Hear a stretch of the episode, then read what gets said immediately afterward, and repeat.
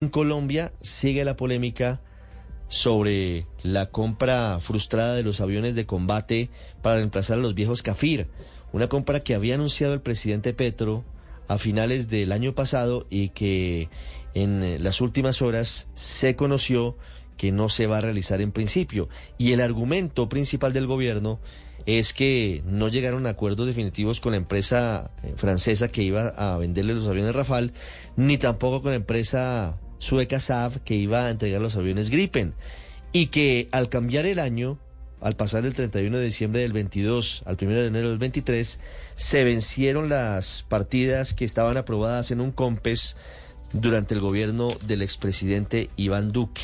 Un COMPES que había autorizado 678 millones de dólares para ese rubro, para la renovación de la flota de defensa aérea del país. El doctor Víctor Muñoz fue director del DAPRE, del Departamento Administrativo de la Presidencia de la República, del presidente Iván Duque, y asistió a este COMPES en el que se hizo la aprobación de estos recursos. Doctor Muñoz, buenos días y feliz año. Ricardo, buenos días, buenos días a la mesa de trabajo y lo mismo, un feliz año. ¿Cuáles fueron, haciendo un poquito de memoria, las consideraciones que se tuvieron en cuenta para el aval de este COMPES en su momento, en el gobierno del presidente Duque? Ricardo, hay que mencionar eh, un tema muy rápido para los oyentes y es, existen dos clases de documentos COMPES, unos que son de política y otros que son de aprobación y este en particular era un COMPES de importancia estratégica. Es decir, esto es un COMPES que inclusive tiene carácter de reservado para la información que allí se compartió y las consideraciones que se tuvieron en cuenta es era todo el proceso de fortalecimiento de las capacidades de las Fuerzas Armadas donde uno de los componentes eran los aviones. Es importante mencionar que esto es un COMPES a 10 años y el tema de los aviones es solamente uno de los componentes que encuentra. Sí, a 10 años y el tema de la renovación de los aviones era solamente uno de los temas. ¿Cuáles eran los otros temas que se puedan mencionar de ese COMPES, doctor Muñoz, en materia de estrategia de defensa nacional? Tenemos que sin entrar en detalle precisamente por el tema reservado, aquí estamos hablando de temas antiaéreos, de capacidades en artillería y de otra serie de componentes que se requiere tanto para Fuerza Aérea como para Ejército, y eso eran parte de esos componentes que se encuentran eh, en este documento, que es un, eh, que es un COMPES estratégico. ¿Se firmó cuándo ese COMPES, doctor Muñoz? COMPES, eh, no tengo la fecha exacta, Ricardo, este es el COMPES 4078, pero se aprobó eh, finalizando el gobierno del presidente Iván Duque. Eh, sobre, es importante mencionar. Sobre julio-agosto. No, no me interesa la fecha exacta, pero sí los tiempos. COMPES se aprobó un poco antes de julio, si mal no recuerdo, se hizo la presentación por parte del equipo de defensa, dado que en este caso el DNP, si viene la Secretaría Técnica, Defensa hizo la presentación completa de la información, va acompañado, que es el tema de discusión, de toda una senda presupuestal para hacer los compromisos en los diferentes años. En el caso de este año se contaban con los tiempos suficientes eh, el compromiso, para que se avanzara en el compromiso en el informe de empalme. ministro Molano le entregó al ministro entrante eh, las recomendaciones, no se hizo recomendación sobre ningún fabricante en particular, se habla mucho de dos, pero realmente eran cuatro fabricantes. Eso se les informó, pues que el equipo de la Fuerza Aérea es quien eh, estaba acompañando técnicamente, obviamente, todo el proceso. Doctor Muñoz, en ese COMPES ¿Qué se decía sobre la obsolescencia o sobre la vida útil límite de los aviones Cafir? Claro que los aviones Cafir en ese momento ya cumplieron su vida útil. Proceso eh, que el país necesitaba arrancar y debió haber arrancado inclusive hace ya algunos años ese proceso de recambio que se tiene, no solo por los temas de riesgo para los pilotos, sino también en términos de capacidad y eh, pues obviamente frente a las nuevas tecnologías que se tienen. En eso era claro el documento y pues obviamente ya eh, las vulnerabilidades que se tienen como país al tener eh, una flotilla de aviones viejos. Doctor Muñoz, el argumento, después de haber hecho todas las consideraciones del gobierno del presidente Petro frente a los oferentes de los aviones para reemplazar a los CAFIR, es que Pasado el 31 de diciembre, cambiado el calendario al 2023, se venció el COMPES y se perdió la oportunidad de invertir esos 678 millones de dólares cerca de esa plata para la renovación de esa flotilla y que tienen que empezar de ceros. ¿Usted comparte esa opinión? No la comparto, empezando porque los documentos de políticas públicas no se vencen primer punto y como la, primera precisión que yo, que yo haría. Lo segundo es que se tiene de gasto que son unas vigencias futuras que implican varios años y lo que se tendría que hacer en ese momento es que eh, se debe ir a Confis donde que realmente el Confis es el que digamos que eso es un órgano adscrito al Ministerio de Hacienda, hace la reprogramación obviamente revisando el espacio fiscal, el impacto en el marco fiscal de mediano plazo y con ese esquema eh, pues eh, avanzar en el procedimiento de compras. Entonces, si existe voluntad política de citar CONFIS, programación y se podría avanzar, dado que el documento COMPES pues es un COMPES a 10 años y como menciono, los aviones son solo uno de muchos componentes e inclusive este, este aval que se dio era aval 1 de la fase A en la que se arrancaba el procedimiento de compra. 8.19 minutos. Doctor Muñoz, muchas gracias. Feliz año. Feliz año, Ricardo, y muchísimas gracias a ustedes.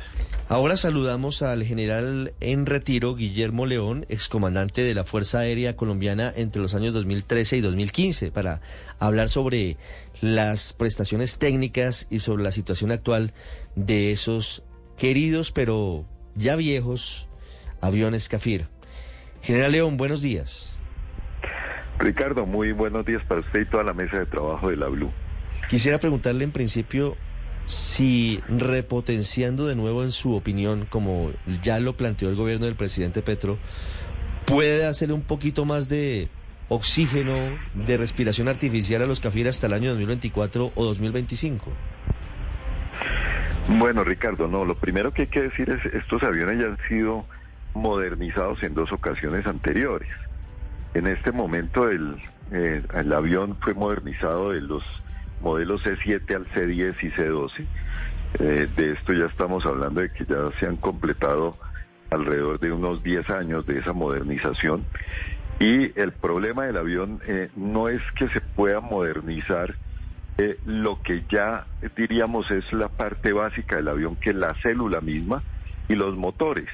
Ya serían unos, unas inversiones muy altas y que no se han experimentado en ningún otro lugar. Así que el avión ya no da más, diríamos, en, en la parte de su célula básica, lo que se han hecho es modernizaciones en su aviónica, en su sistema eléctrico, en el sistema de entrega de armas, pero cambiar y modificar un avión, el motor de un avión, para cambiarlo por uno moderno, pues ya es unos temas de ingeniería que es casi hacer el avión nuevo, así que eh, no tendría ya más posibilidades hacia futuro. Eh, en esa condición, eh, los aviones van a seguir volando, indudablemente, y van a seguir volando hasta que se presente esa transición del equipo. Eh, nosotros hemos mencionado y en algunas entrevistas he dicho, mire, esto no es de la noche a la mañana, porque cuando uno compra los aviones no es que al otro día los tenga acá listos y salen los que habían y entra nuevamente una flota a cambiarlos. Esto entra en una línea de producción de las fábricas que salgan elegidas para el cambio de los aviones y se va a hacer una programación de la entrega de los aviones nuevos mientras que va saliendo la flota antigua. Así que lo que hizo la Fuerza Aérea con este nuevo contrato de mantenimiento es previendo esa transición que se debe suplir a partir de la decisión que se tome, es que va a haber unas fechas de entrega y a medida que va entrando el equipo nuevo va saliendo el equipo anterior para no quedarse sin la capacidad de defensa del país. General León, ¿cuál es hoy, en su opinión y según su análisis, el principal problema o, el principal déficit tecnológico que tienen los aviones Cafir?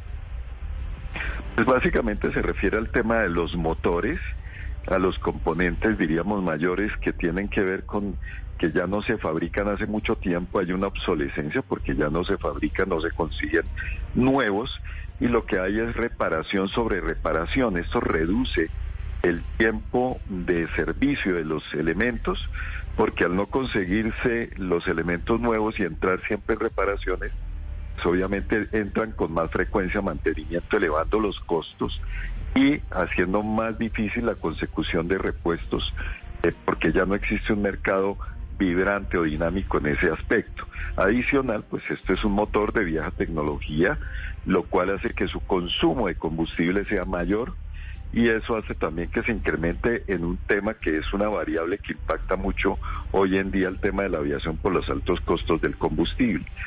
Estos dos elementos fundamentales, el no poder conseguir repuestos en el mercado nuevos, el tener que recurrir al mercado de reparación y el alto costo de combustible son los que llevan al tema de la obsolescencia por los altos costos para sostener el funcionamiento de la flota. Hablábamos de que una hora de este avión hoy en día puede costar alrededor de 80 millones de pesos, lo cual es un enorme costo cuando uno lo compara con aviones nuevos que puede ser del 50%. Y ahí es cuando entra uno en costo-beneficio. Realmente vale la pena cuando cada vez los aviones tienen un alistamiento menor porque se la pasan más tiempo en el hangar en reparaciones que en la línea de vuelo no se tiene la respuesta adecuada y creo que es lo que obliga precisamente a tomar esta decisión. Y para seguir en esa línea de esa comparación costo-beneficio, ¿cuánto cuesta esa reparación sobre reparación de los motores? ¿Cuánto nos cuesta al año para compararlo con los 12 billones de pesos que costaría la compra de los cafés nuevos?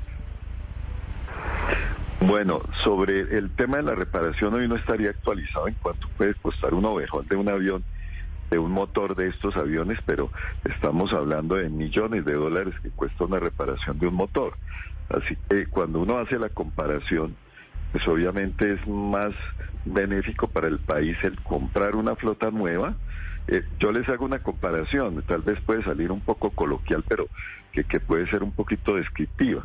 Si yo tengo un, un Dodge Dart 70, 80 para transportarme a mi trabajo, yo tengo un carro nuevo, cualquiera que sea la marca que hoy en día exista, pues obviamente tengo una respuesta mucho mejor porque me va a garantizar que todos los días voy a poder utilizarlo.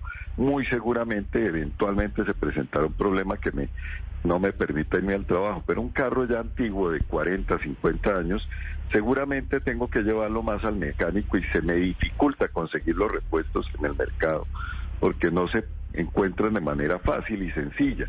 Y cada vez tendré que ir más a donde el mecánico a que me lo repare para poder yo cumplir con esa función de que me lleve a mi trabajo o me movilice. Es algo similar a lo que pasa con los aviones, con un elemento adicional. Es que en la medida en que haya más índice de fallas a raíz de estas situaciones, pues el tema de la seguridad empieza a ser afectado sensiblemente.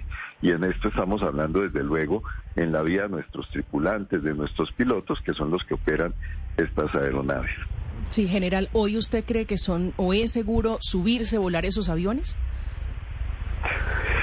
Eh, bueno, una de las cosas que tenemos nosotros es que para poder nosotros salir a cumplir un vuelo en estos aviones, pues hay un proceso de mantenimiento que debe garantizar el avión está en condición de volar con seguridad. Aquí el tema es que cada tanto se reduce el tiempo entre fallas, lo que llamamos nosotros el tiempo promedio entre fallas, y es la posibilidad de que se presenten fallas en diferentes sistemas. Eh, normalmente cualquier tipo de falla no necesariamente es una falla drástica o dramática que obligue o que tenga una condición de que exponga la seguridad del avión. Hay diferentes tipos de fallas. Pero siempre quedará la situación de que una de estas fallas pueda presentar un tema de, un riesgo mayor y que pueda comprometer eh, la condición de vuelo del, del avión y obviamente pues el riesgo para la tripulación que lo tiene, ¿no? Que lo que lo que lo opera. Sí, general, esta esta discusión tiene muchas aristas y muchos ingredientes y uno de ellos es el contrato que la FAC le entregó a una empresa israelí que es por más de 29 mil millones de pesos para hacer el mantenimiento, para encargarse precisamente del bienestar o de, de, la cura de estos aviones. ¿Qué opinión tiene usted sobre sobre ese contrato? Si es útil, si es necesario, si valía la pena meternos y embarcarnos en un contrato de semejante valor? Bueno, mire, esto se ha hecho con, anterioridad en diferentes equipos. Mm, es eh, como dice, es la coincidencia que se da. Estamos en la discusión y en la expectativa de que se tome una decisión con respecto a los aviones que reemplazarían los aviones CAFIR, pero la Fuerza Aérea ha hecho este tipo de contratos en diferentes equipos a lo largo del tiempo. Estos son contratos que se realizan para poder mantener la flota, para poderla garantizar su sostenibilidad mientras sale o se toma una decisión definitiva. Así que no es que se haya renunciado a la necesidad de la compra y, el reemplazo de los aviones CAFIR, sino que la fuerza debe garantizar que mientras, eh, eh, mientras estén los aviones operando se garantice que estén en la condición de vuelo. Ahora, les mencionaba a ustedes, como no se puede comprar un avión ya el otro día que lleguen todos, normalmente lo que se va a dar es una programación de entrega de aeronaves, que es lo que se ha hablado y que mencionaba anteriormente Ricardo en la entrevista que hacía con el doctor Muñoz. Este es un contrato que tiene que extenderse a lo largo del tiempo porque primero pues viene todo un tema precontractual y, contractual en, en el desarrollo ya del contrato que puede llevarse años y entra en una línea de producción de las fábricas a medida que se vayan eh, mm, produciendo los aviones los van entregando, pero no van a ser simultáneos. Mientras eso sucede, pues la otra flota que está actualmente tiene que funcionar para no quedarnos sin la capacidad y eso lo que hace es que se requieran estos contratos para darle sostenibilidad a la flota, como ustedes me han mencionado, de dos años de mantenimiento, mientras llegarían los aviones nuevos que se logren contratar y si es que se logran contratar, para que puedan reemplazarlos y ir saliendo una flota y llegando una flota nueva. Eso es lo que garantizaría estos eh, contratos de mantenimiento, de mantener una línea de repuestos, una logística, una mano de obra necesaria que se requiere para poder atender todas las fases y mantenimientos programados y imprevistos de estos aviones para que garanticen su operación durante ese lapso de transición. Las 8 de la mañana, 30 minutos. General León, quiero hacerle una última pregunta porque hay dos posiciones en este tema, sin duda encontradas y contrapuestas, de quienes consideran que la renovación de la flotilla aérea de defensa de, Colombia es necesaria y urgente, pero hay otro sector que considera que es un gasto innecesario, eh, teniendo en cuenta, entre otras cosas, la política de paz total del presidente Gustavo Petro. El año pasado, no sé si usted tenga este dato, o en los últimos años, ¿a qué se han dedicado los aviones Cafir? ¿Qué tanto han volado? ¿Qué ha pasado con esos aviones? Bueno, Ricardo, yo creo que esto es importante, esa pregunta que usted hace para todos los colombianos. Lo primero que tenemos que decir, mire, eh, cuando se han presentado los conflictos en caso de amenazas externas, Así que son sin previo aviso. ¿Quién podría prever el qué tema de que Rusia y Ucrania iban a terminar en una guerra? ¿O quién podía prever hace unos unas décadas cuando hubo la guerra en el Perú y Ecuador por el alto eh, por el alto Canepa? Entonces, cuando uno mira estas situaciones, estas no se dan eh, diríamos con una antelación para poder prever y decir, nos vamos a equipar de unos elementos importantes para la defensa para poder responder. Hay que contar con unos elementos esenciales para garantizar la defensa ante circunstancias que se pueden presentar imprevistas y que no habría tiempo para equiparse eh, y poder garantizar esa soberanía que defendemos nosotros o nuestro control, nuestro o nuestra integridad territorial. Así que siempre hay que contar con unos mínimos para poder responder ante cualquier situación y eventualidad que ponga en riesgo la soberanía o la integridad territorial de un Estado. Por eso hay que tenerla allí. Segundo elemento, esto es como en la casa. Si yo tengo en mi casa una, un sistema de alarma, unas puertas y ventanas de seguridad y todos estos elementos hace que el ladrón que intente robar pues lo piense dos veces antes de venir. Diríamos que genera disuasión. Eso también es la parte de la defensa, cuando uno habla de la defensa, es generar una disuasión creíble y sostenible. Es decir, si alguien tiene alguna intención de amenazar mi soberanía, mi integridad territorial, mi independencia, pues que lo piense dos veces porque sabe que aquí hay que haber una respuesta que el costo que va a pagar por esa agresión puede ser sumamente alto y prefiere no hacerlo. Entonces es importante ese concepto de la disuasión en el tema de la soberanía. Elemento tres, estos elementos, estos aviones han sido fundamentales y esenciales para el control del espacio aéreo, es decir, para que nuestro espacio aéreo no se utilice para fines ilícitos, no solamente agresiones externas, sino para fines ilícitos como el caso del narcotráfico. Una, un ejemplo, en el año 2003 en Colombia teníamos que cruzaban alrededor de más de 650 aeronaves con propósitos o no legalizados los vuelos, sea para narcotráfico, tráfico de armas o fines ilegales, sin que pudiéramos hacer mayor cosa. A raíz de todo el sistema de defensa, que fue la integración de los radares, los centros de comando y control y las aeronaves para poder reaccionar y realizar las interceptaciones, esto hoy en día sucede tres o cuatro veces al año. Muestra cómo hemos logrado nosotros tener regulado y controlado nuestro espacio para que no sea utilizado de manera ilegal. Un elemento importante, en el año 2013, para poner otro ejemplo, y en el 2018, si no estoy mal, hubo en la, eh, se violó el espacio aéreo eh, colombiano por parte de aviones militares de otros países. La forma de poder nosotros reaccionar fue contar con nuestros aviones CAFIR adicional pues a los radares que permitieron la interceptación, interceptar los las aeronaves y obligarlas a retirarse del espacio aéreo colombiano. En el 18 fue un avión ruso, si no recuerdo mal, General León, en el 2018. Correcto, y los tuvo para Nicaragua. igual sucedió en el año 2013, exactamente el mismo escenario. Entonces, para que tengamos en cuenta que esto no es fortuito, ha sucedido. De hecho, en los años pasados recientes hemos tenido violaciones del espacio aéreo, particularmente en el área de Arauca, en el área de Santander. Y allí la respuesta nuestra ha sido con los aviones respectivos para hacer las verificaciones necesarias y poder nosotros mantener nuestro espacio aéreo cuidado y protegido. Ese es otro elemento fundamental. Y Ricardo, déjeme decirle lo siguiente también. Hoy estamos hablando de que este gobierno ha puesto el foco en el tema de la interdicción. Pues tenemos que seguir teniendo esta capacidad para que la interdicción del narcotráfico sea contundente y que no se utilice el espacio aéreo de manera ilegal. Por otro lado, hablamos hoy de la conservación del Amazonas, de la biodiversidad, de los recursos naturales, de nuestro Pacífico, nuestro Caribe. Tenemos un mar patrimonial que cuidar. Si no tenemos estos elementos que puedan hacer esta, esta misión, esta tarea, va a ser muy difícil de que nosotros tengamos la capacidad de poder contribuir en estos objetivos que se han planteado por parte del actual gobierno. Sí, pero, pero entonces, general, digamos es que son dos temas distintos. O esto es para temas ilícitos y para combatir el narcotráfico, que igual con cierta frecuencia tenemos noticias de narcojets y narcoaviones y cargados y repletos de coca que cogen incluso en el propio aeropuerto del Dorado.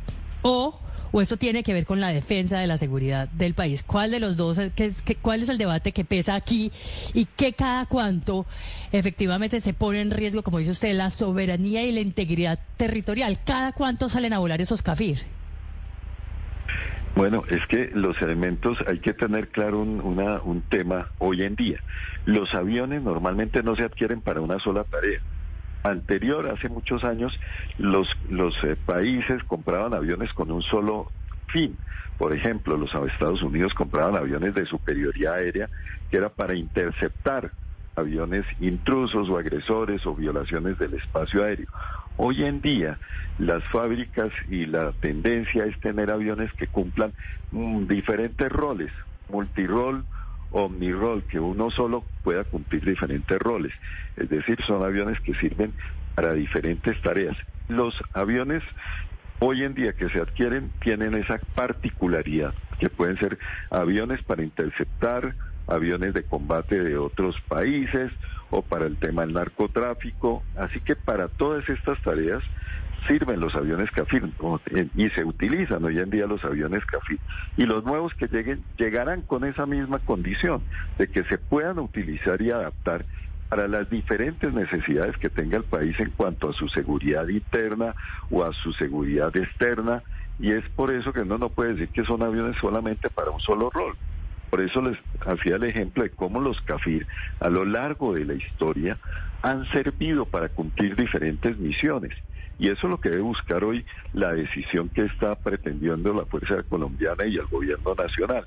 Buscar aviones que puedan cumplir una diversidad de tareas y funciones no solamente como aviones en el caso de interceptar aviones extranjeros ante una agresión, sino también para el control del espacio en el narcotráfico con estos aviones que usted misma mencionaba, que utilizan aviones de alto rendimiento para transportar la droga o para fines ilícitos, pero también en temas de inteligencia, de observación, de fotografía, que sirvan para recolectar información en el control, por ejemplo, y devastación de la Amazonía, o en temas de la del control del mar patrimonial en nuestro San Andrés y Providencia, en fin, es una multiplicidad de tareas que se pueden cumplir con estos aviones y que se requieren precisamente para tener la respuesta rápida, inmediata y oportuna para atender cualquier situación que va atañe con la seguridad y la defensa nacional. Las 8.39 minutos. General Guillermo León, muchas gracias y un feliz año. Bueno, muchas gracias Ricardo, para usted y para toda la mesa de trabajo, un feliz año y para todos los oyentes del Blue. Gracias, señor. Héctor, en medio de la discusión, creo que esta charla con el general León es la que nos ha dado hasta ahora mayor claridad sobre todo lo que significan los aviones de combate. Fíjese que este hombre, que fue el comandante de la Fuerza Aérea, nos cuenta para qué se utilizan. No son objetos decorativos,